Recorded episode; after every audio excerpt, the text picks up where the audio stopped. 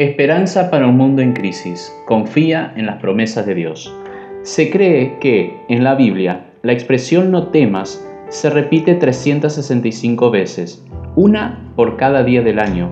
Dios se encargó de todo el calendario y nos invita a descansar en su amor, a confiar en su gracia y regocijarnos en su poder.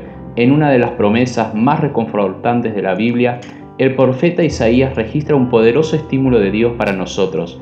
No tengas miedo, porque yo estoy contigo. Isaías 41:10. ¿Por qué no debemos temer? Porque Jesús está con nosotros. No importa por lo que pasemos, Él está a nuestro lado. No tengas miedo porque yo estoy contigo.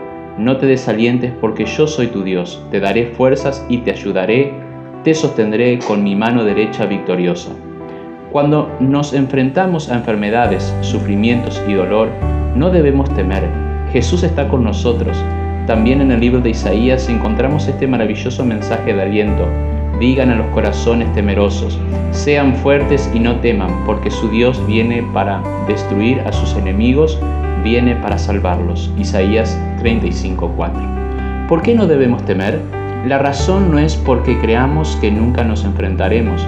La libertad del miedo se basa en la certeza de la presencia de Cristo con nosotros.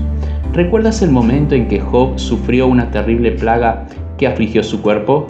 En medio del sufrimiento declaró con confianza, pero yo sé que mi Redentor vive y que al fin se levantará sobre el polvo y que después se desecha esta mi piel, en mi carne he de ver en breve a mi Dios. Job estaba absolutamente seguro de que llegaría un mejor momento y que un día vería a Dios cara a cara. Hasta entonces, con esperanza y confianza, pudo exclamar, Dios podría matarme, pero en mi única esperanza es Él. Job vivía confiado en el Dios que no solo prometió estar con Él en cada momento del día, sino también le aseguró que vendría un mañana mejor. Incluso si contraemos una enfermedad que puede causar la muerte, nuestra fe debe mantener viva la promesa de que Jesús volverá pronto para llevarnos a casa. Al igual que Job, creemos que lo veremos cara a cara. Cristo nos dejó estas palabras de consuelo. No dejen que el corazón se les llene de angustia. Confíen en Dios y confíen también en mí. En el hogar de mi Padre hay lugar más que suficiente. Si no fuera así, ¿acaso les habría dicho que voy a prepararles un lugar? Cuando todo esté listo, volveré para llevarlos para que siempre estén conmigo donde yo estoy. Juan 14, 1 al 3. Jesús regresará. ¡Qué maravilloso día! Seremos llevados a las nubes del cielo y lo encontraremos en el aire. La enfermedad, el sufrimiento serán erradicados para siempre. La enfermedad y la muerte no tendrán lugar en la presencia de nuestro Dios amoroso. Una de las principales razones para no vivir con miedo es el hecho de que conocemos el final de todo.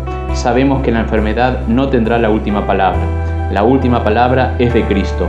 Sabemos que el coronavirus o cualquier otro virus, desastre natural, calamidad o guerra nuclear no destruirá toda la vida en el planeta Tierra. Tenemos la promesa del regreso de Jesús. Vemos hambrunas, vemos terremotos, vemos angustias entre las naciones, vemos la posibilidad de un conflicto nuclear, vemos el conflicto climático, vemos que la enfermedad les arrebata la vida a miles de personas.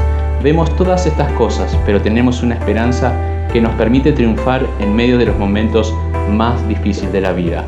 Hay una sensación de confianza que nos hace avanzar, porque leemos los últimos capítulos de la Biblia, conocemos el final de la historia.